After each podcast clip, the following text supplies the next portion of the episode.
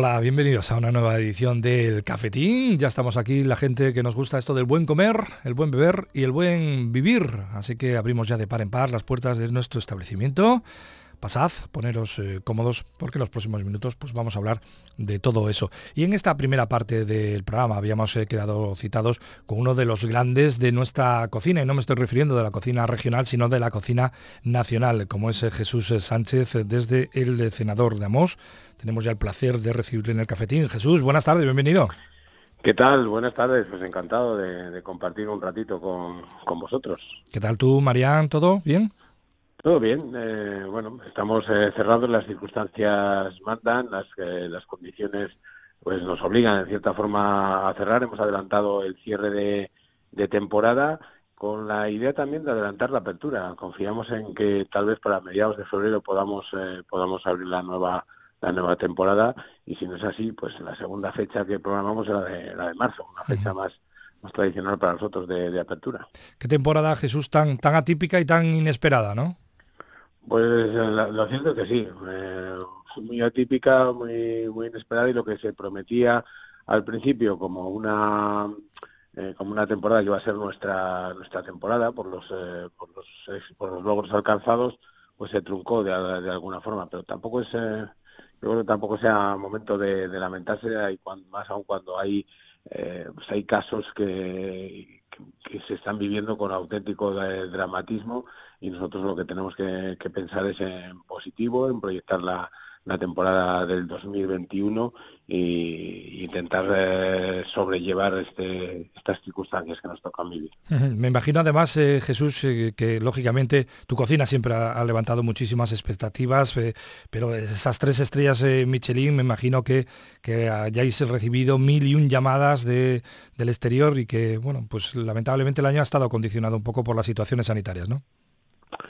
Eh, pues sí, la verdad es que cuando, fíjate, hablas de, llamadas, yo rápidamente pienso en todas las reservas que, hemos tenido, todas las circunstancias que hemos vivido de, cuando se conoció la, tercera estrella Michelin, todas las reservas que se, que se acumularon, después gente que tuvo eh, a la que tuvimos que llamar para, para cancelarles la reserva, gente que se acomodó en los pocos meses que hemos estado abiertos este año, pues prácticamente todos los días la gente venía había acomodado sus reservas que habían hecho para, para otras fechas y, la verdad es que está siendo todo muy, pues como dices, muy, muy atípico. ¿no?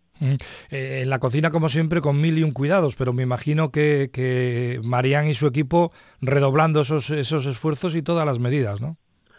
Nosotros, eh, sí, es cierto, tuvimos la suerte además de, durante la pandemia, de participar eh, con eh, Eurotoques, estaba en la directiva de Eurotoques y junto con el Basque Culinary Center redactamos un protocolo un protocolo COVID para, para implantar en los en los restaurantes en los que pues tratábamos todos los eh, diversos aspectos, áreas y cómo deberíamos adaptarnos para, para crear espacios eh, espacios seguros, espacios de confianza.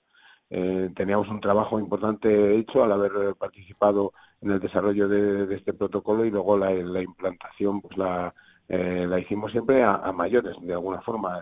Nosotros cumplimos muchas eh, cosas ya de naturaleza, como ese espacio, la amplitud entre las mesas, que, durante el tiempo de apertura ha sido incluso incluso mayor, luego los exteriores, que también nos ha acompañado el, el tiempo, las ventilaciones en fin, y todo eso, como bien dices, eh, pues eh, ha sido muy puntillosa y, todo el equipo eh, se ha mentalizado para seguir a, a rajatabla estos, estos protocolos y estas estas actuaciones.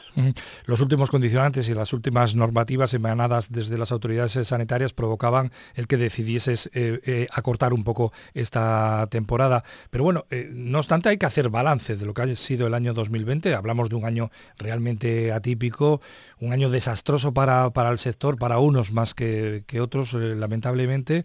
Pero me imagino, Jesús, que de esta experiencia, lógicamente, muchas notas positivas, algunos de esos platos, algunas de las propuestas que has hecho a tus clientes quedarán en tu recuerdo, ¿no?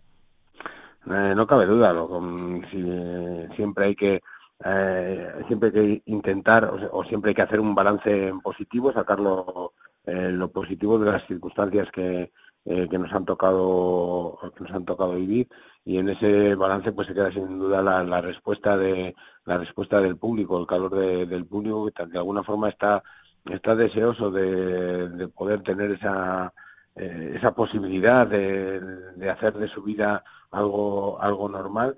Y, ellos de su parte hemos tenido una, una respuesta estupenda durante el tiempo que hemos estado abiertos. Y también como dices pues toda la creatividad que pusimos en marcha desde desde el conocimiento de la tercera estrella hasta la reapertura en marzo, bueno, que en marzo fueron unos días, pero en julio, a partir de julio, pues ahí se hemos volcado pues, y, se han desarrollado todos los platos, todas las todas las experiencias que hemos eh, que hemos ido presentando y que han tenido muy buena acogida por el público y que ahora nos sirve de base para, pues, para planificar el para planificar el 2021. Esto no para, estamos cerrados al público, pero eh, estamos trabajando internamente. Y mira, además, si, si hay alguna diferencia, por marcar alguna diferencia entre entre el confinamiento anterior y este y este parón, ¿no? Pues eh, por lo menos la, eh, la actitud es, de mi parte más, eh, más clara, más, eh, más visionaria, más eh, con ganas de proyectar, con ganas de, hacer y,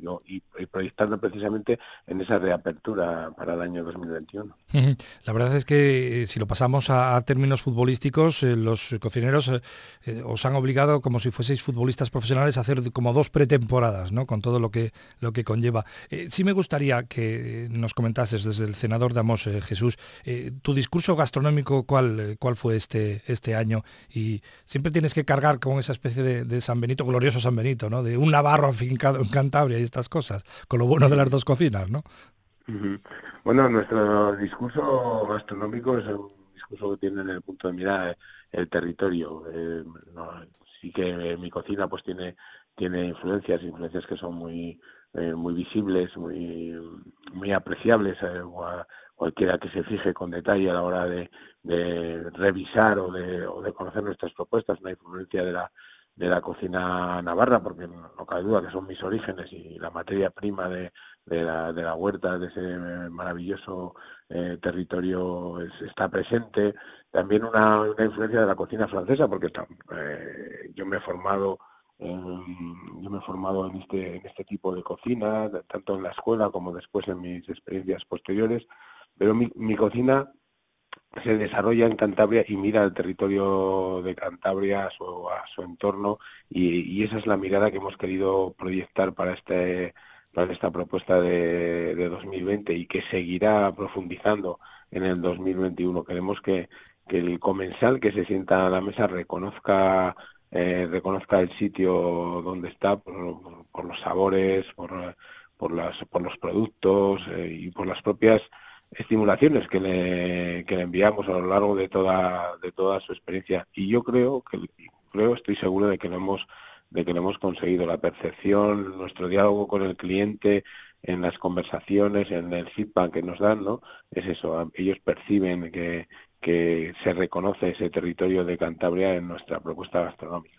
Bueno, pues una vez cerradas las puertas para la temporada 2020, esperaremos lo mejor, lógicamente, del senador de Amos, de la cocina de Jesús Sánchez y de su equipo para el próximo año, para el año 2021. Pero Jesús, eh, quienes le conocen lo saben, es un hombre muy inquieto, es un hombre pues eh, clásico como del Renacimiento. Tiene muchas, eh, muchas facetas y muchos frentes abiertos. Y uno de ellos pues fue precisamente Santander Foodie, que fue pues un evento que yo creo que llamó y revolucionó, eh, llamó mucho la atención y revolucionó el eh, panorama eh, gastronómico nacional con esa primera edición que se celebraba el año pasado, un encuentro auténticamente revolucionario para aficionados y amantes de la cocina. El coronavirus condiciona toda nuestra vida y en esta ocasión pues llega esta segunda edición de Santander Foodie y lo hace también lógicamente con, con cambios, ¿no Jesús?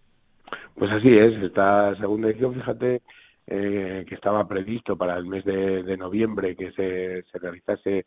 Nosotros confiábamos eh, durante la, pandemia y durante bueno durante el verano, pues confiábamos que para el noviembre ya sería una fecha en la que en la que poder eh, reeditar Santander Food y hacerlo de manera presencial. Las circunstancias pues no lo permiten y lo que hemos hecho es hacer una, una versión online en la que nos hemos volcado para para que generar un contenido extraordinario, un contenido de, muchísimo valor y eh, haremos esta versión online los días 18, 19 y 20 de diciembre. ¿Qué, es lo que se van a encontrar eh, lo que se van a encontrar en esta versión online? Bueno, pues por un lado van a estar los, los talleres en una en una plataforma eh, que estamos que estamos creando y que va a ser realmente impresionante, una con unos medios técnicos muy grandes para que desde casa puedas asistir a estos talleres online en directo con la persona que los con la persona que los, que los realice. Y por otro lado las ponencias que estarán abiertas a, a, todo el mundo y todo el mundo podrá entrar a las numerosas ponencias que vamos a tener con, con líderes de, de, opinión en el, en el territorio foodie, por así decirlo, de, primerísimo nivel. La verdad es que tenemos un, un cartel eh, importantísimo que, va a hacer la, las delicias de todos los apasionados por este por este universo foodie. Oye Jesús, peco, peco de, de Vasco o de Torrelaveguense, que casi casi es lo mismo, si digo que, que Santander Foodie se, se convierte en el encuentro gastronómico foodie más importante de España. Sin lugar a dudas, eh, sin lugar a dudas y, es un y es un encuentro que, que hemos que hemos ideado aquí, que se proyecta desde aquí, que lleva la marca eh, la marca de, de, nuestra de nuestra región y que y, que genera pues la, atención de, toda España. Bueno y también traspasa las fronteras las fronteras de España porque también viajaremos eh, viajaremos a México viajaremos a Argentina y poco a poco vamos a ir vamos ampliando eh, el horizonte el horizonte foodie. Eh, tendremos oportunidad de ofrecer a los oyentes del cafetín pues más datos a medida que se vaya acercando el evento pero bueno para abrir boca yo creo que sería bueno el destacar algunas de las figuras que van a pasar de forma virtual por Santander Foodie 2020, como por ejemplo Firo Vázquez, ¿no? Pues sí, Firo Vázquez es, bueno, aparte, el primero que has mencionado, aparte es, amigo, amigo nuestro, y con él vamos a hacer una, una cata de aceite. Firo pasa a ser uno de los grandes conocedores del aceite de, oliva virgen extra en nuestro, en nuestro país y, tiene la capacidad de, transmitir y de, y de enamorar y de conquistar con su, su, sabiduría a través del aceite. Con Fido haremos una haremos una cata una cata en directo en, en la que conoceremos todos los aspectos que podemos eh, valorar en un aceite de oliva, eh, conocemos también cómo, cómo se, se, diferencian, cómo se clasifican los aceites de oliva virgen extra, en fin, una cata, una cata apasionante. Otro nombre también importante, sin desmerecer a ningún otro, por supuesto, Oswaldo Sánchez. Osvaldo Sánchez, efectivamente. Osvaldo es un, chef que tiene más de 15 años de experiencia en la cocina latinoamericana y hace una cocina eh, pues de fusión eh, que mezcla Italia con esa con esa cocina como hemos dicho latinoamericana y bueno va a ser un va a ser uno de los, eh, de los personajes que también va va a enamorar y va a conquistar los los espíritus foodies él busca, pues, eh, con, su, con su cocina vanguardista, busca revolucionar de alguna forma esa, esa cocina con unos platos que mezclan sabores, que fusionan territorios, en fin, algo muy, muy interesante a, en nuestra, y tenemos también, por ejemplo, eh, no sé, en, el, en la sección de... Porque este es, hasta ahora sí que es cierto que, mira, los dos primeros que ejemplos que me has puesto pues son cocineros, los ambos son cocineros, pero eh, el universo foodie busca inspeccionar en aquellas otras personas, pues por ejemplo como Roberto Bosquet, eh, Robert, que es el chef Bosquet, que ahora mismo ya está viendo su cuenta de Instagram, anda por 473 mil seguidores, este este chico que, que, es bombero que era, que era bombero que se introdujo en el mundo en el mundo de esta de la comunicación de la pasión por la gastronomía de la salud también de la cocina saludable tiene de hecho un libro recientemente publicado de la cocina saludable y que es una un auténtico eh, generador de, de, pasión y de, y de seguimiento del entorno del entorno foodie. Sí, porque Santander Foodie no es un certamen de cocineros, no lo olvidemos, precisamente es del universo foodie, de los amantes de la cocina en cualquiera de sus de sus vertientes. Bueno, como decimos... tendremos, tendremos también a Gorak, el gorila, también un, un, personaje, un, alter ego, ¿no? que creado eh, creado ahí que interactúa en las redes sociales, sobre todo muy activo en Instagram, que le, que le gusta la, buena vida, los mejores manjares y que siempre nos ponen los dientes largos en sus en sus festines gastronómicos y que también cocina. Y lo tendremos eh, lo tendremos también en Santander Foodie eh, bueno con una con un taller muy muy interesante. Bueno pues iremos conociendo más detalles de Santander Foodie pero por ahora apuntad las fechas 18 19 y 20 de diciembre. Llega la segunda edición del evento foodie más importante de España dirigido además por Jesús Sánchez eh, como sabéis todos pues propietario y cocinero de El Cenador. De Amos con tres estrellas Michelin. Jesús, que ha sido como siempre un placer tenerte con nosotros en el programa y ya iremos comentando más cosas de Santander Foodie a medida que se avance, eh, que se acerquen las, las fechas. Un saludo para, para Marián y otro para ti. Pues eh, muchísimas gracias Fernando, siempre es un placer compartir con todos vosotros y nos seguimos viendo en Santander Foodie, ahí estaremos y estamos siempre a vuestra disposición. Y a vosotros deciros eh, que tenemos más eh, cafetín, o sea que no os mováis de ese punto del dial en el que estáis, que es la compañía de Onda Cero Torrenavega.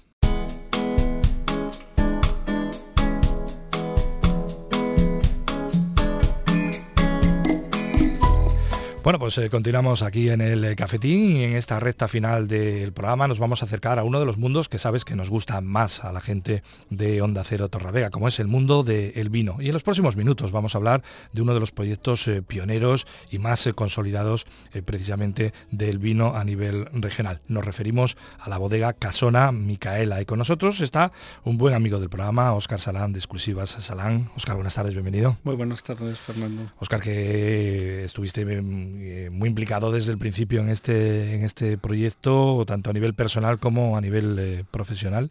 Y antes de, hablar un poco de cómo ha ido el año y cómo ha ido la vendimia y qué podemos esperar de los vinos de Casona Micaela, me gustaría, Oscar, que nos recordases un poco, eh, en resumen, cómo, cómo nació este, este proyecto. Bueno, yo efectivamente estoy implicado desde el principio. Yo me incorporé con Carlos cuando ya llevaba tres años, él había iniciado el proyecto tres años antes. Carlos es ingeniero agrónomo de formación y a él le apetecía pues trabajar y le, le, parecía una buena idea trabajar en su pueblo y generar riqueza en su zona y además trabajar de, lo que él tenía la formación y por eso bueno pues eh, se asesoró con los conocimientos técnicos que él traía de la formación y el asesoramiento pues decidió que iba a plantar uva y iniciar un proyecto con relación al viñedo que seguramente que lo, hizo muy, muy animado, sin, sin, ver que era un proyecto a largo plazo y, de riesgo. Pero bueno, ahora ya satisfecho también, está muy contento. Háblanos un poco del entorno, Óscar. ¿Dónde, ¿Dónde se ubican los, los viñedos? Eh, ¿Cuántas hectáreas? ¿Qué variedades de uva trabaja Casonamica? Bueno, pues eh, estamos en el Valle de Villaverde. Es un enclave de Cantabria en la provincia de Vizcaya. Es tenemos, estamos aproximadamente a unos 400 metros de altitud. La finca tiene 8 hectáreas aproximadamente y mayoritariamente tenemos dos variedades, las Bariño y las Riesling. Luego hay otras dos, dos hileras puestas de otras dos variedades que se pusieron al principio experimentalmente, bueno, pensando a lo mejor en el futuro, pero vamos, no, no son significativas en la producción. Eh, eh, ¿De qué tipo de suelos estamos hablando, Oscar? Pues estamos hablando de suelos bastante fértiles y, bueno, sí, sobre todo suelos fértiles y con bastante acidez. Cerramos un año 2020, lo cerraremos en, breve, que a todas luces ha sido un año catastrófico para muchísimas eh, actividades, pero vamos a hablar por ahora solo del año climatológico, que es el que interesa a la gente, a la gente de la uva, a la gente del vino. ¿Cómo fue el año 2020? Bueno, pues el cultivo de la vid es, es complicado. La vid es una planta muy delicada y la uva aún más delicada. En el norte todo se vuelve un poquito más difícil porque tenemos una climatología que nos aporta paisaje, nos aporta otra serie de cosas, pero bueno, a la uva a veces y al viñedo no, es muy favorable. El año 2020 fue un año muy bueno para, la uva, sobre todo en los meses para la, para la viña, sobre todo en los meses de, críticos, ¿no? Los meses de verano pues vinieron bastante buenos y fue una climatología favorable. Cogimos una calidad de uva extraordinaria, estamos muy satisfechos y eso como resultado nos va a dar unos, una buena cosecha en cuanto a cantidad y en cuanto a calidad. Eh, también hay que contar que Carlos tiene una experiencia ya de muchos años en el manejo de la viña en Cantabria, que bueno, pues aunque te asesoras, si lo ves en otros sitios, no es lo mismo. No es lo mismo manejar la viña aquí que manejarla en La Rioja, manejarla en La Mancha. ¿no? Y bueno, la experiencia de Carlos ya es dice mucho y nos ayuda mucho. Luego contamos con un buen asesoramiento técnico en la bodega, tenemos el asesoramiento de Pepe Hidalgo y de Ana Martín, que tiene mucha experiencia en elaborar vinos en el norte de España, tanto en el País Vasco como en Galicia y bueno, con nosotros aquí. Y algún proyecto están empezando en Asturias también. Ajá. Eh, un buen año climatológico que se tradujo en una buena vendimia, Oscar. Sí, la vendimia estuvo bien. estuvo bien en cuanto al trabajo, se organizó bien, bueno, las circunstancias que nos toca vivir con el, con el COVID, pues, pues hicieron las cosas que cambiarlas un poquito, la forma de trabajar. Lo que sucede que mayoritariamente, como comentaba, tenemos dos variedades. Entonces los ciclos vegetativos de estas dos variedades no coinciden a veces se acercan bastante y bueno, lo hemos podido hacer todo seguido. No coinciden, este año no coincidieron, tenemos la Riesling, que su ciclo vegetativo. Se va un poquito por delante del albariño, hubo que vendimiar 15 días antes el albariño, la, la Riesling que el albariño, y eso nos supone pues hacer parones, ¿no? mandar a los vendimiadores para casa, eh, tienen que volver, hacer una limpieza total de la bodega, hay que volver a, a manchar, volver a trabajar, cuando se trabaja en la bodega pues pues hay que, luego todo lleva muchísima limpieza y, hay que volver otra vez a, hacerlo. Nos ha dado esa pequeña dificultad, ese pequeño trabajo añadido, pero bueno, con eso ya contamos de que iba a pasar y que algunos años pasa, pero bueno, al final el resultado que queremos es tener esas dos variedades y tener esa calidad de vino y, pasan esas cosas.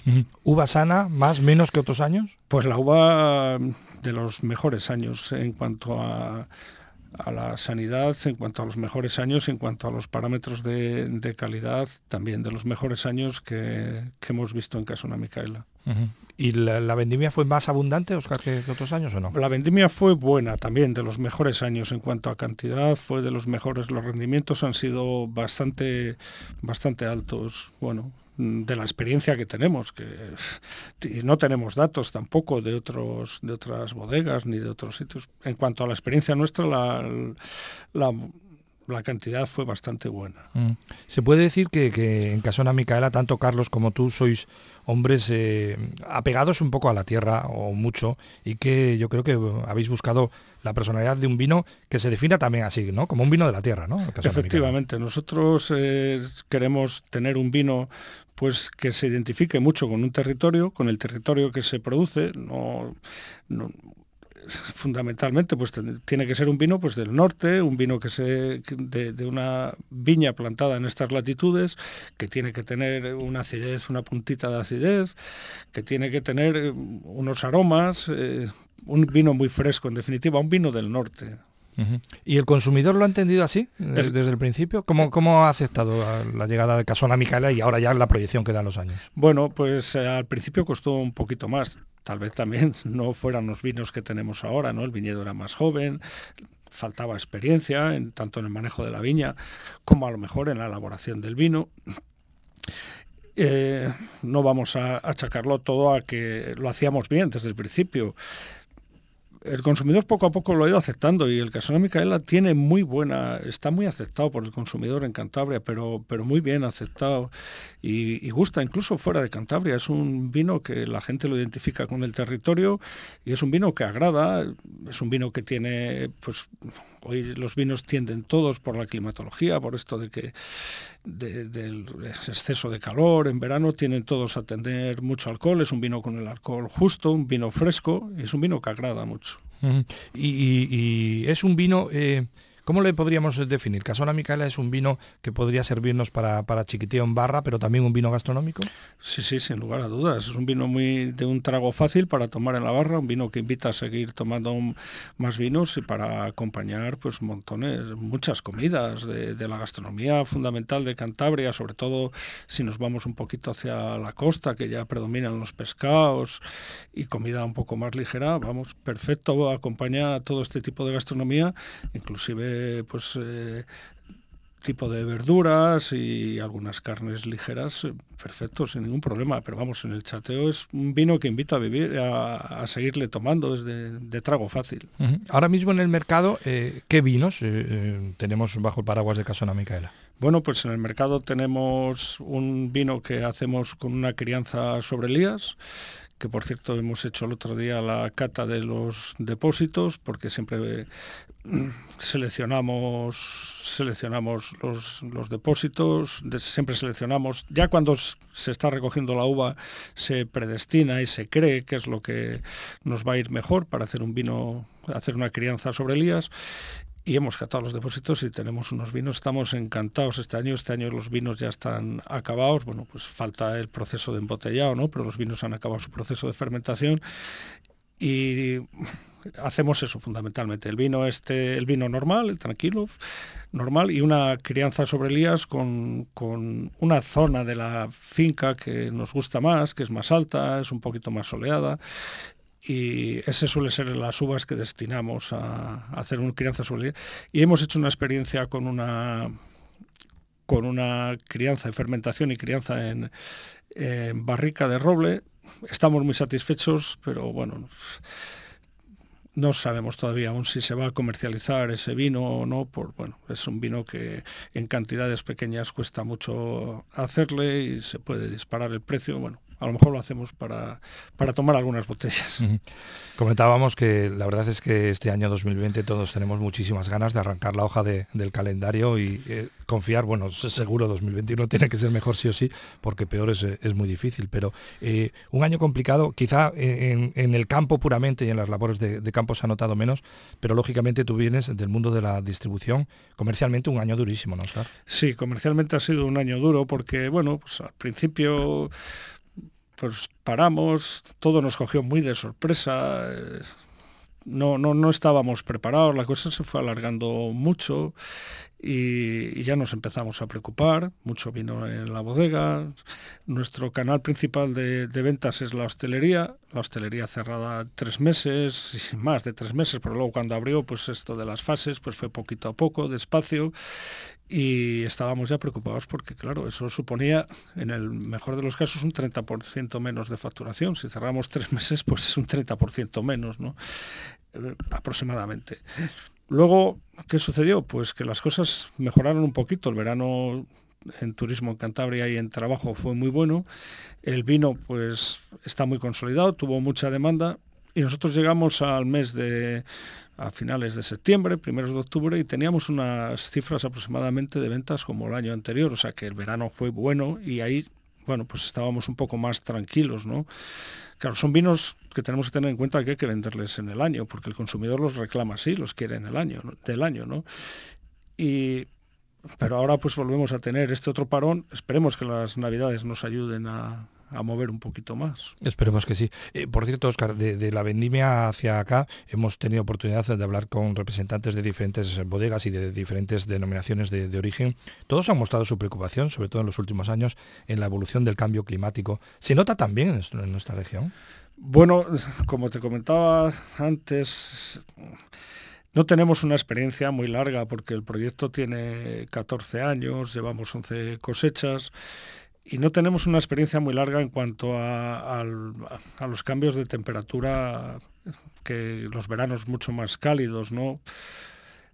Lo que sí estamos seguros es que se está, sí ha ayudado este, este cambio climático, que seguramente aquí se nota también, ha ayudado a conseguir estas calidades de vinos. Seguramente que, que antes, hace muchos años, pues, pues el vino no, no se habría dado con estas características que se da ahora.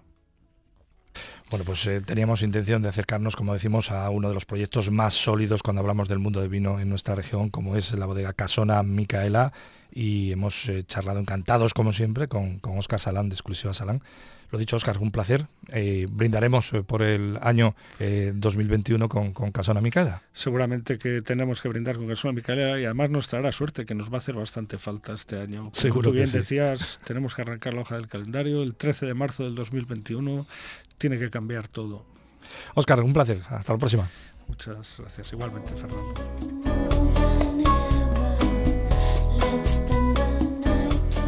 Bueno, y a vosotros deciros que hasta aquí ha llegado esta edición del Cafetín, que hemos cerrado yo creo que con un buen brindis con Casona Micaela. Espero que os haya gustado. Yo me quedo por aquí como siempre, pues eh, limpiando un poco y recogiendo. Cerrando el establecimiento, os deseo un buen fin de.